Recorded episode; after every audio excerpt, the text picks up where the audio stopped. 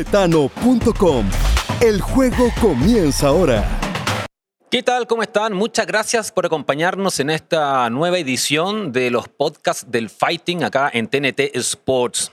Lo que hacemos nosotros es hablar de artes marciales mixtas, de kickboxing, eh, de muay thai y todas las variaciones en el fondo de los deportes de combate profesional que se están llevando a cabo hoy en día acá en nuestro país. Y en esta oportunidad, como siempre, tenemos un peleador profesional que va a estar con nosotros acompañándonos, Felipe Salazar, peleador de kickboxing. Felipe, ¿cómo estás? Muchas gracias, muchas gracias por la invitación. Eh, siempre un gusto conversar contigo, Gonzalo. Muchas gracias, Felipe. Bueno, em, Felipe, peleador eh, que ha estado ya con nosotros en varias oportunidades. Felipe, para comenzar, quiero decirte algo muy, muy eh, importante. Este podcast y todos los podcasts del Fighting son presentados por betano.com.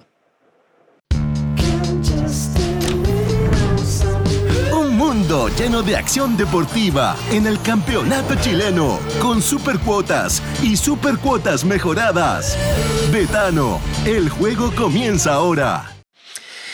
Ya estamos de vuelta. Em, Felipe, peleador profesional invicto, eh, cinco peleas profesionales, cinco victorias, pero tienes un récord impresionante de amateur, me lo comentábamos antes de entrar al aire, ser más de 50 peleas, boxeo, sanda, muay thai, kickboxing también. Eh, es una barbaridad de peleas, ¿no? Claro, yo creo que es relativo en todo caso el tema de, la experiencia y la cantidad de peleas. Imagínate en Tailandia los peleadores 400, 300 peleas, yo creo que eso es un número grande de, combate. Pero claro, si lo, vemos creo a nivel nacional, eh, son bastantes peleas.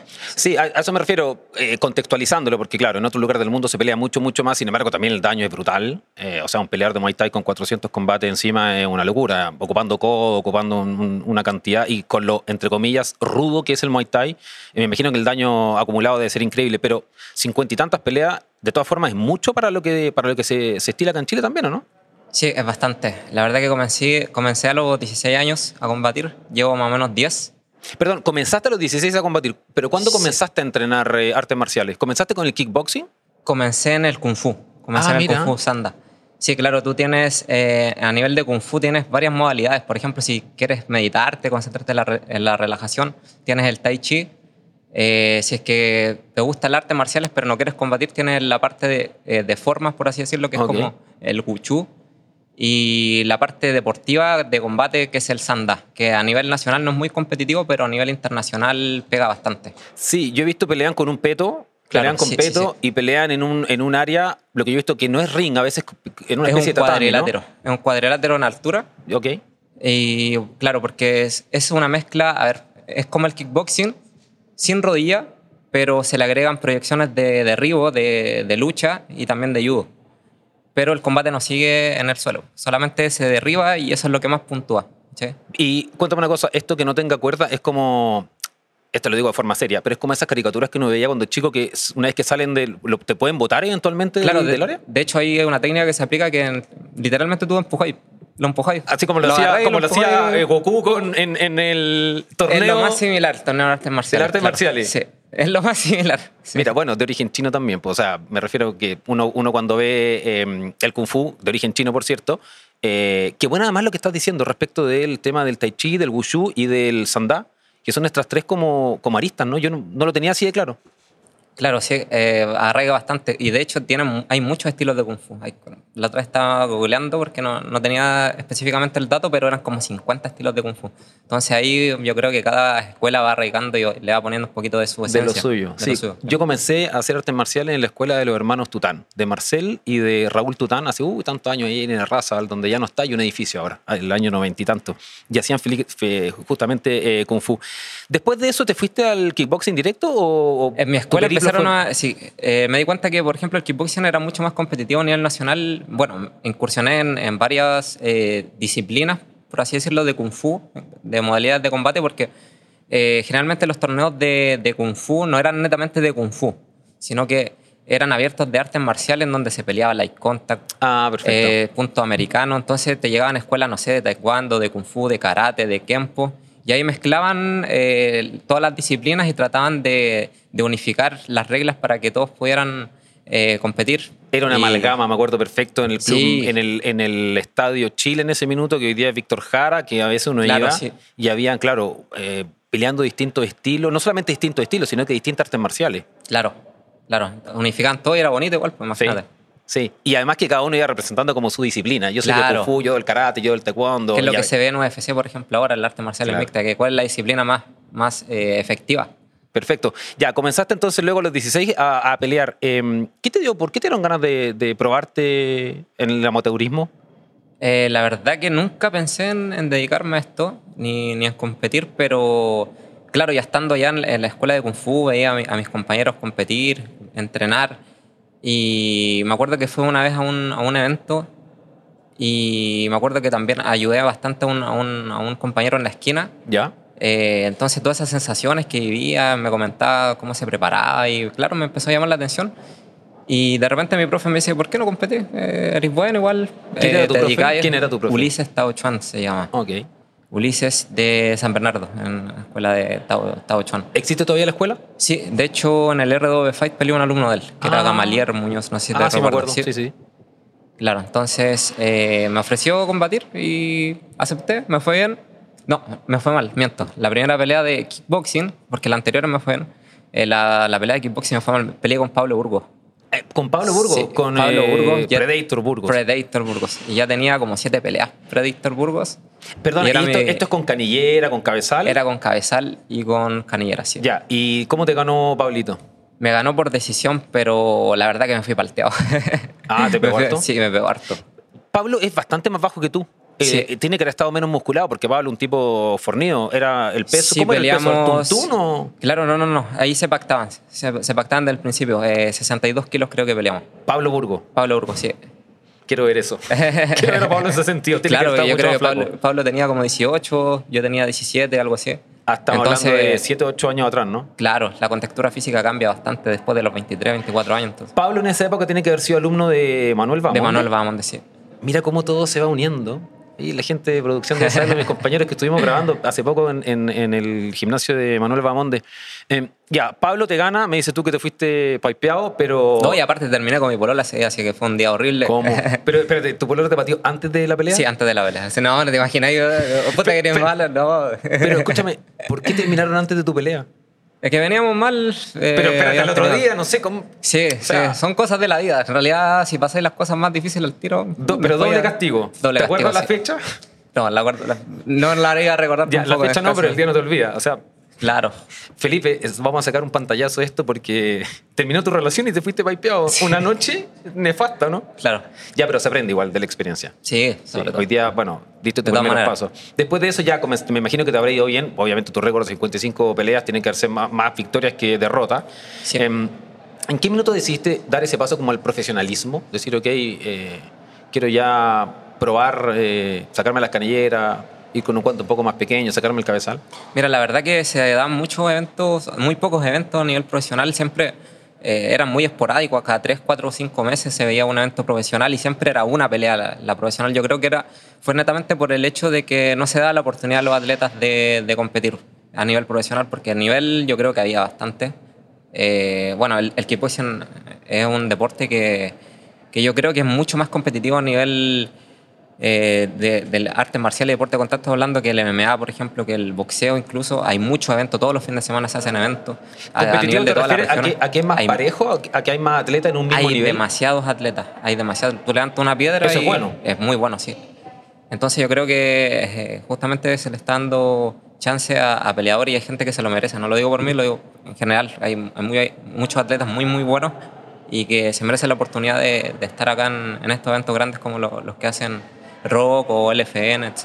Eh, tú recién comentabas que tuviste 55 peleas. Claro, para tener 55 peleas amateur, o, por ahí, porque no, lo recuerda con precisión, tiene que haber un circuito donde poder hacer esas 55 peleas. Sí. Porque no, yo no sé en qué otra disciplina, o sea, el boxeo claramente no lo tiene, no tiene esa cantidad de peleas. Artistas marciales mixtos ni hablar, tampoco hacen 55 peleas.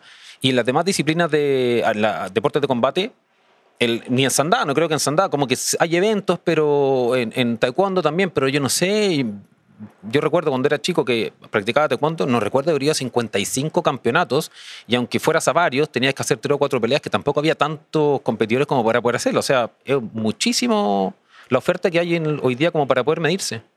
Claro, sí. Eh, la verdad que no eran tan masificados los eventos, pero por ejemplo, no sé, el, mítico Club Huemul siempre hacía eventos en, en Chiloé, donde está la Federación de Boxeo, también siempre se han hecho eventos. Eh, yo creo que un tema de masificación y, de gente que también que está, está interesada en, el deporte eh, no se veía tanto como ahora. ahora. como ha pegado harto el tema del arte marcial en mixta, todos los otros deportes se han beneficiado, el jiu-jitsu, eh, la lucha, el boxeo, el kickboxing, el muay thai, todo se ha beneficiado gracias al arte marcial en mixta. Yo creo que le debemos un poco a eso. Y, y además yo siento que también es cierto que algunas promotoras han empezado a hacer esta mezcla de deportes de combate en la jaula. Oh, sí. Que que comenzó con esto, no nosotros acá en Chile, sino que en One Championship es la más, la más como vistosa, la que, la que ha dado mayor eh, popularidad a el kickboxing en jaula, el muay thai en jaula, el muay thai con guantillas, de MMA en jaula. Eh, esta incluso disciplina en las que, esta modalidad en las que el primer round de MMA, el segundo muay thai, eh, son, van generando también mayores atracción en el público, Felipe, ¿no? Como que el fanático se encanta un poco más con los deportes de combate. Sí, la verdad que son muy creativos los, asiáticos, quieren hacer la diferencia y justamente de, esa manera lo, están haciendo, son muy versátiles, tratan de siempre innovar con algo distinto. No sé, por ejemplo, eh, cuando peleó Rotangi Mugnon, que es un peleador tremendo de, Muay Thai, peleó con, ah, ¿cómo se llama este tipo? Dimitrius Johnson. Dimitrius Johnson, eh, modalidad, las dos modalidades, tanto Muay Thai como MMA, una locura. Imagínate, dos nombres eh, tremendos a nivel mundial para los que son fanáticos de artes marciales mixtas o de, artes marciales tradicionales. Y claro, pues poder enfrentar de repente distintas disciplinas y unificarlas de alguna manera a campo. Qué interesante lo que estamos comentando porque no solamente tiene que haber una promotora dispuesta a hacer esta, a dar estos pasos de decir, ok, hagamos MMA, kickboxing, Muay Thai y además modificados los reglamentos, sino que también obliga un poco al atleta a ponerse a disposición de estos lugares, de, esta, de estos escenarios, ¿no? Porque ha pasado acá en Chile también que hay peleadores que hacen eh, MMA o kickboxing y, mm, y, derivan a la otra disciplina, empiezan a como a agarrar habilidades distintas, a tomar habilidades distintas para poder enfrentarse a algo que no es su zona de confort, porque claramente para un kickboxer ir al arte marcial mixta no debe ser algo tan fácil y tampoco para un artista marcial mixto ir a un, al kickboxing, ¿no? Claro. Eh, no sé, el más claro ejemplo, Alex Pereira. Pues Creo que hizo como seis peleas a nivel eh, profesional antes de, subirse a UFC, pero el tipo, imagínate la trayectoria que tenía, invicto, no sé cuántas peleas de campeonato tenía, la mayor cantidad de, defensas de título de Glory Kickboxing justamente Alex Pereira. Y empezó a ascender en la UFC y llegó con Adesanya y, y ya todos sabemos lo que pasó. Sí. Sí, Tremendo. encuentro entretenido eso porque eh, yo lo, yo lo distinguí hace muchos, muchos años cuando fui por una vez a un torneo mundial de taekwondo en Buenos Aires. Y me tocó enfrentarme con un tipo que se llama Stephen Tapilatu, que me llevé una pateadura increíble. de verdad que como con, como con terciana en el piso, me metí una mano acá, terrible. Y como que empecé a investigarlo. Y el tipo peleaba en taekwondo, hacía muay thai, era un indonesio, eh, un tipo nacido en Indonesia, pero criado, por ejemplo, en Holanda. Y ahí me di cuenta que, claro, hay un circuito, hay un grupo de peleadores que en esa época ya estaban yendo de disciplina en disciplina como peleadores profesionales y lo que hacían era colocarse el dobok o el karategi o los guantes o el short para ver cada una de estas modalidades y poder en el fondo medirse y cobran. O sea, iban y cobraban. Eh, ¿Hoy para allá va, va el, el, mundo de las peleas, Felipe? Eh, yo creo que sí, yo creo que eh, tenemos que evolucionar en realidad como, como, como, especie. Hay algo intrínseco en nosotros que nos hace evolucionar y de repente probar cosas nuevas pero relacionadas también al mundo, eh, como las artes marciales, vienen súper bien.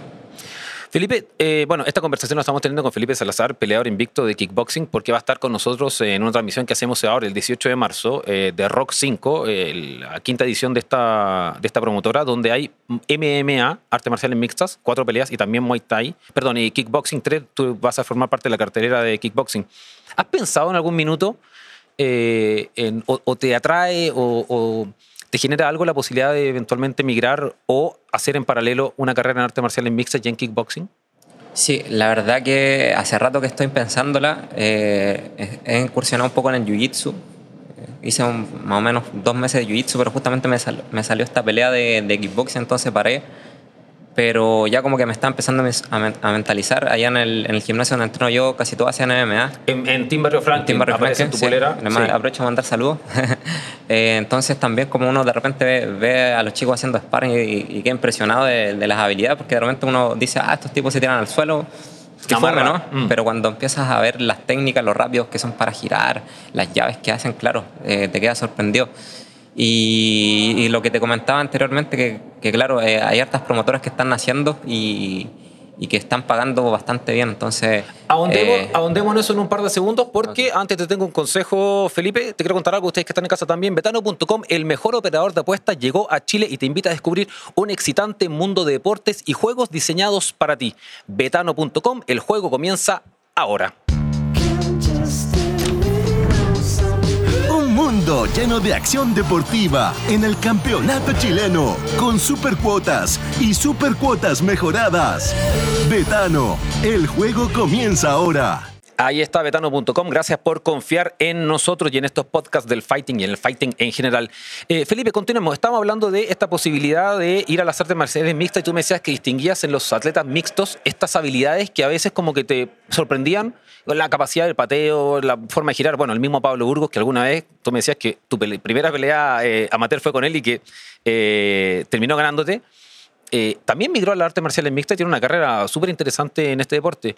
Em, ¿Ha mejorado mucho el nivel del artista marcial mixto? ¿Ha agarrado habilidades mayores a las que tenían originalmente? ¿A qué nivel nacional? Sí. Sí, bastante. Bastante, evolucionado bastante el MMA. La verdad que yo cuando nací, o sea, cuando nací, cuando partí eh, haciendo artes marciales no tenía idea del MMA, no lo, no lo, conocía. Pero, a ver, si es que recuerdo algún peleador antiguo. Claro, me acuerdo que vi las peleas de Claudio Quintana, Claudio Pérez Quintana, que ah, posteriormente entrené con él. Eh, fueron, fueron como las primeras peleas de MMA que vi así como a nivel nacional. Y me sorprendió bastante, tenía buen nivel. Bueno, sigue teniéndolo también pero claro, yo creo que viendo la evolución de, los atletas que quizás vi en su surgimiento, no sé, Alfredo, por ejemplo, eh, a ver, este, Valentina, que es la polola. Los hermanos Mansur. Los hermanos Mansur. Eh, el, tanque Ewer, que también va a combatir ahora el, 18. Eh, han evolucionado bastante como, artistas marciales y, y nada, pues todo eso, todo eso nos beneficia a todos y y es algo bueno para, para que Chile también se, se dé a mostrar afuera. Fíjate que a mí en particular el caso de Gastón Mansur me llama la atención porque vi su primera pelea, la primera que hizo con Rodrigo Romano hace muchos años en el Estadio Palestino y era solo Jiu-Jitsu. Solo Jiu-Jitsu hacía Gastón. Y hoy día uno lo ve y es mucho más completo. De hecho, recuerdo, aun cuando la perdió, la pelea que hizo con... Em, em, con este peleador de Pablo, de Pablo Villaseca. Em, Diego Torres. Con, no, no, eh. con el Cyborg, con Eduardo, Torres. Con Eduardo Torres. Las manos las mejoró muchísimo y hoy día se llevó este fin de semana una victoria por decisión eh, en, en, combate global. Por lo tanto, sí, ha mejorado mucho el, el nivel de... Ha, habido un crecimiento en términos técnicos eh, que no solo lucha, no solo jiu-jitsu, sino que ya el striking, el grappling, el, el grappling bendigo, se ha metido muy, muy fuerte. Cambiando, de, o sea, dentro del mismo tema, pero hablando de otro tópico, em, ¿se paga mejor el MMA en Chile que el kickboxing? Porque hay mucho, hay mucho kickboxer, pero me parece que eventualmente puede ser que el arte marcial mixto sea un poco más rentable. Mira, yo creo que como una proyección para afuera es mucho más rentable. A nivel nacional, no, sé qué tanto les pagarán a los artistas marciales mixtos. Sí son más, eh, más cotizados porque hay menos. Y ahora todo está girando en torno al arte marcial mixta más que en el kickboxing.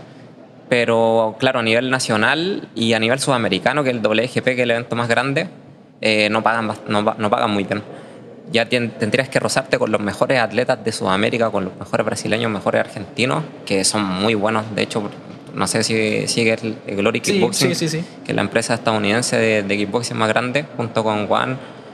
Eh, pero los tipos son tremendos. Son, mm. A nivel mundial, si es que le ganas a un, al campeón brasileño, eh, está ahí en el top, 5 del mundo. Mm. ¿Y se paga mejor eh, a nivel sudamericano la MMA en el fondo que el... ¿A qué se debe? ¿Hay mucho kickboxer, hay mucho peleador de kickboxing y no tanto de MMA? ¿Será por eso? Yo creo que sí. Y, las empresas eh, estadounidenses, mexicanas, que hay muchas de, de, artes marciales mixtas, están visualizando bastante a los chilenos. Los, tienen en un buen puesto, los, consideran buenos atletas y los están llamando bastante. Así que, eh, bueno, todos se han beneficiado con eso. Sí, eso es súper importante porque hace no muchos años, hace dos, tres años atrás, no había eh, un circuito interesante para los chilenos afuera. De hecho, les costaba mucho. Pero Combate Global se ha llevado varios peleadores de acá, incluso debutantes. Ha hecho debutar en MMA a algunos eh, compatriotas nuestros en, Estados Unidos. Lo que habla. Yo recuerdo alguna vez que vino un matchmaker de combate, en ese tiempo combate, ¿cómo se llamaba antes? Combate América. Ah. Eh, hacer como una especie de scouting a Chile Y él decía, hay nivel, pero falta lucha. Decía, tienen buen golpeo. En realidad decía en Latinoamérica hay buen golpeo, pero falta lucha. Yo creo que la incorporación a lo mejor de los elementos de lucha olímpica, más allá del jiu-jitsu, al, a las artes marciales mixtas, puede ser que haya dado un salto de calidad y que se esté considerando afuera, porque antes a los chilenos lo agarraban, lo llevaban a piso y eran como neófitos. Sin embargo, hoy día me parece que han agarrado un poco más de, experiencia en eso. ¿Lo ves tú así en el, en el gimnasio? En, bueno, Barra Franklin, donde tiene importante atleta mixto. Claro, lo bueno de Barra Franklin, por ejemplo, es que eh, siempre hay un profesor especializado en cada disciplina. Y ahora, por ejemplo, tiene un, profesor de lucha que va, a competir en los Panamericanos. ¿Quién es? Es el profe Biofort. Ah, sí lo conozco. Sí. Cristóbal. Cristóbal Biofort, sí. Eh, bueno, están los strikers que son los que abundan más, los yuyiteros que Gastón, eh, los hermanos Mansura en general. Entonces tienen profesores específicos de cada disciplina y son muy buenos. Entonces, eh, si es que de repente te falta un poquito de lucha, claro, puedes ir con, el profe de, lucha. Si te falta un poquito de striker, lo puedes compensar con, con psicosis, eh, estoy yo, está mi profe Enzo, ¿cachai? Y estamos todos dispuestos a ayudarnos eh, para, para, algún combate, algo, algún desafío que tenga cualquier atleta. Eh, Felipe, de esto que estás hablando, este grupo multidisciplinario, ¿trabajan en conjunto? Porque a veces pasaba que iba un peleador a hacer el striking a un gimnasio, luego iba a hacer la lucha a otro gimnasio y hacía, no sé, el jiu-jitsu con otro profesor, pero que no estaban trabajando de manera mancomunada. Entonces, hoy día están trabajando en conjunto, aún en criterio, eh, ¿Lo hacen de esa forma en Barrio Franklin? Eh, la verdad que lo hacen, pero de repente igual por temas personales, de feeling quizás eh, no, se juntan todos, todos, todos. Ok. Pero si es que alguien necesita alguna de estas aristas para, para complementar, para fortalecer, los profes están dispuestos a ayudarse, siempre.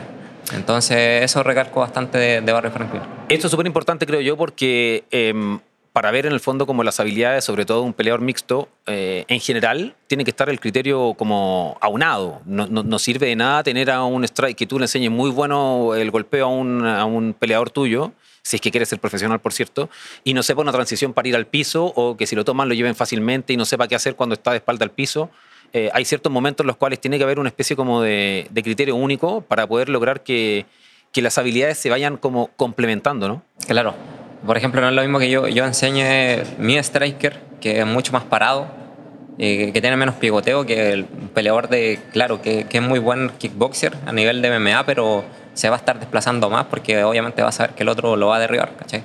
Entonces, claro, hay que, que transformar y, y evolucionar ese, ese, tema a nivel funcional para, para el deporte, que en este caso el MMA tiene que ser, claro, un poco más complementado. Em, Felipe, te tengo otro consejo, así es, betano.com, el mejor operador de apuestas, llegó a Chile y te invita a descubrir un excitante mundo de deportes y juegos diseñados para ti. Betano.com, el juego comienza ahora. Em, Felipe, el 18 de marzo viene, vas a pelear contra Germán Badayo, un peleador argentino que coloquialmente hablándolo, lo digo para reír un rato, entre, no reírnos, pero en realidad como un dato anecdótico, ha peleado con varios chilenos y ha salido, nos tiene como de caseros. Em, ¿Hay cierta responsabilidad la toma como, como por sacar la patria por el circuito de peleadores nacionales? Porque creo que son cuatro o cinco peleas que le ha ganado a chileno. Em, un peleador muy correcto, por cierto, estuvo con nosotros en R2B, si mal no recuerdo, creo que sí, eh, que peleó para R2B. R2B fue que peleó Bayo, ¿no? Em, ¿Cómo te has preparado? ¿Cómo lo ves a él? ¿Hay cierta presión para poder decir, ok, mira, alguna vez Fernando González creo que le ganó a Federer. Sí, una vez. Le una vez. Bueno, creo que le había ganado a Federer nueve veces seguidas en, nueve, durante la carrera. Y Fernando González dijo, lo, bueno es que Federer no me gana 10, no hay nadie que me gane 10 al hilo. ¿Quieres hacer un poco eso, que no le gane eh, Badallo a cinco o seis chilenos de corrido? Claro, le ha ganado a chilenos, pero no, no me ha ganado a mí. Entonces, yo vengo estudiando a Badallo hace mucho, mucho, mucho, mucho tiempo. De hecho, de cuando peleó con Manu, que fue la última, no. La anterior que hizo a la última, ya lo venía estudiando porque era muy probable que me iba a tocar. Y ya sé cuáles son sus fortalezas, hemos entrenado para contrarrestarlas y para potenciar también mis habilidades. Eh, mentalmente siempre soy muy fuerte en, en, la jaula y la confianza creo que me la da el entrenamiento.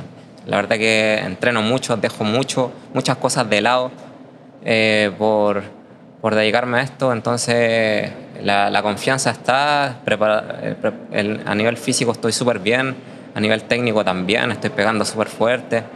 Eh, he pulido muchas armas de bloqueo. Mira, hace, hace 3, 4 meses atrás más o menos me lesioné, tuve una, una fractura en mi, en mi hueso acá en el cúbito. Y eso me, me dio fortaleza obviamente para, para salir de, de, esa situación y aparte desbloquear una, un arsenal nuevo de, de, habilidades que ahora las veo, las veo plasmadas en, en cada entrenamiento, los sparring que hago y que realmente han dado fruto. Así que ahí tenemos varias cositas guardadas para ese día. Maravilloso. Eh, Felipe, tú has peleado en jaula. Sí, peleado, De hecho, peleaste con nosotros en el fighting, te transmitimos nosotros, peleaste eh, kickboxing en, jaula.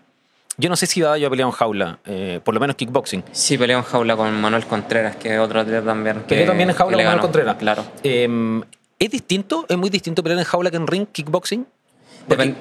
Claro, dependiendo del estilo, porque por ejemplo si eres un peleador que se mueve mucho, que escapa mucho, eh, te conviene bastante lo que es en jaula porque no tienes ángulo, por ejemplo, el, el ring cuando lo lleva a la esquina a un ángulo de 90 grados, aquí un poquito más, más abierto. Ah, para que escapen. Más, para que escapen, claro. Si eres un peleador muy frontal y peleas en ring, obviamente te conviene. Y eres muy fuerte y sabes que tienes buena asimilación y que vas para adelante, recibe o esquiva. Eh, pero yo creo que me va a beneficiar bastante el tema de la jaula eh, porque igual soy un peleador versátil, voy para el frente, pero también no me gusta recibir tanto golpe, eh, me gusta esquivar bastante y creo que también soy bueno en eso. Este chico, en la pelea que yo recuerdo, que fue con eh, el chico de apellido Mora, me refiero, que, si, mal no recuerdo, terminó llevándose la pelea, bueno, técnicamente era superior, me parece a mí, sin embargo también creo que, que, tenía un poco más de fortaleza física que lo que hizo en R2B. ¿Puede ser que sea algo, algo eh, un elemento a considerar la fortaleza física de este muchacho? yo te vi pelear también con nosotros en el fighting y una pelea con un argentino, me parece que el primer asalto lo perdiste, hoy fue bastante, bastante complicado y después como que diste vuelta a la pelea, empezaste como, como a, golpear mucho mejor y te llevaste de manera muy, muy, muy justa. Eh, ¿La fortaleza física de este chico te llama la atención o crees que, es más un tema técnico que... no, eh, son, son bastantes aristas que, que, se llevan a cabo para que ese día tengas el mejor rendimiento, tanto como dormir bien, el comer bien ese día, eh, el descansar mentalmente, quizás distraerte, hacer cosas que te gustan pero que no estén relacionadas al combate porque igual genera mucho estrés el, el tema de una preparación para una pelea. Eh, pero, por ejemplo, lo que generalmente la gente ve desde fuera y, que no tiene mucha experiencia con respecto a este deporte o a estos deportes de contacto es que ven a alguien musculoso, eh, con calugas marcadas, con tremendos bíceps, qué sé yo, y dicen, wow, este loco le va a partir la madre al otro tipo que es flaquito, que, no, que tiene su grasita y no pasa nada. no, tiene no, tiene nada que ver, no tiene nada que ver. Eh, sí puede influir bastante pero si es que tú no haces los trabajos compensatorios de, las dos, de los dos ámbitos, no, no, tiene sentido. Tienes que, claro, hacer la dieta, obviamente, para hacer el peso, pero puedes llegar con un poquito más de grasita y verte un poquito estéticamente no tan fuerte como tu rival, pero entrenaste mucho más que él. Eh, hiciste una preparación mucho más acorde a tu rival, eh, mm. fortaleciste más tus eh, capacidades, tus fortalezas, tus debilidades, ¿cachai? Y cosa que no hizo el otro, pero el otro quizás quizá se dedicó más a la dieta, entonces eh, son varios factores los que inciden, pero no, no necesariamente el hecho de verte fuerte físicamente va a influir en que tú vas a, arrasar con tu real. Eh, no, o sea, comparto lo que tú dices completamente. Eh, el, obviamente siempre el estado atlético sirve, sin embargo, claro, cuando hay demasiada musculatura también el cardiovascular se ve resentido. Los peleadores más, más grandotes se cansan más, más, eh, de, manera más rápida que un peleador que no, no, lo es tanto en la misma división de peso. Em, y no me cae duda que Felipe está eh, con el tema del peso súper atento porque hace un rato, de hecho, les comento que le ofrecimos una bebida isotónica. Acá, una gentileza de la producción.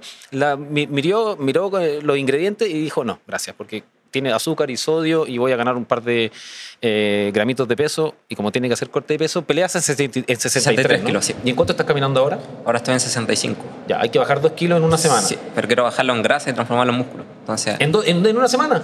Sí, pues, en la semana pasada bajé 3 kilos, 4 kilos sí. y lo transformé en músculo todo. Todo eliminé la grasa. Me piden que guardemos el dato para poder hacerlo a nivel, a nivel interno. Psicológicamente es cuático. No, ya lo creo, ya lo creo. El corte de peso es la primera gran batalla, me parece, de los peleadores, así que debe ser una verdadera locura. Em, Felipe, te esperamos el 18. Espero, no te deseo que ganes porque soy que presenta las peleas, pero sí deseo que sea un combate bonito. Yo sé que sí. Yo sé que querés que gane. Ah, sí, no, no, pero no lo puedo. Yo obviamente siempre quiero que los créditos locales les vaya bien, sin embargo, como presento las peleas, soy imparcial y lo que sí espero es que sea una pelea linda, que la gente se entretenga y por sobre todas las cosas, que es lo primordial, es que los chicos, que son ustedes los que nos hacen entretener, que nos separan en este filo de la salud incluso para poder eh, dar espectáculo, terminen siempre las peleas de forma sana, que no pase ningún inconveniente y que puedan demostrar su habilidad y sus cualidades. Y antes de despedirnos, quiero que a esta cámara que está acá, la que está a tu frente, puedas mandar un saludo a quien tú estimes conveniente, auspiciadores, amigos, familia, a quien tú quieras hacerlo. Bueno, le mando saludos a mis padres, a mi viejo, mi vieja, los quiero mucho, los amo mucho, a mis abuelos también, que son la joya, la, la reliquia de la familia, que me están viendo van a ver este podcast también, que los quiero mucho, eh, a mi familia en general, y obviamente a mis auspiciadores que eh, sin ellos obviamente sería un poquito más complejo el hecho de, llevar a cabo la preparación o, me, suplen bastantes, bastantes áreas de, la vida en general. Así que, bueno, los nombres... Por favor. bueno, Barrio Franklin, donde hago las clases, donde, donde me ayudan bastante, siempre están eh, preocupados de mí. Eh, la barra protein, que son barritas de proteína literalmente. Este, la barbería Scalen Barber Shop, es un corte de pelos que me, regalan. Eh, Aguas Lahuenco, agua. eh, protectores bucales Dento Sport, que también son una chica que es dentista que hace bucales de, muy alta calidad. Y bueno, mi equipo de Monstales también, eh, profesor Enzo y Ricardo, que son los que me han ayudado bastante en la preparación y Skill Training Center, que es la preparación, donde hago la preparación física en Cerro Navia. Ok. Que también eh, me han ayudado bastante, son muy profesionales y, y un saludo también cariñoso, afectuoso para ellos. Así que eso. Ya pues. Adiós. Buenísimo, gracias Felipe por estar con nosotros. Saludamos a todas las marcas que apoyan a atletas nacionales y siempre damos esta oportunidad porque si no fuera por ellas, por aquellas marcas también, eh, el camino sería un poquito más difícil, como decía Felipe Salazar. Eh, muchas gracias por estar con nosotros. Nos, eh, los espero en otro podcast del Fighting acá en TNT Sports. Nos vemos próximamente. Betano.com. El juego comienza ahora.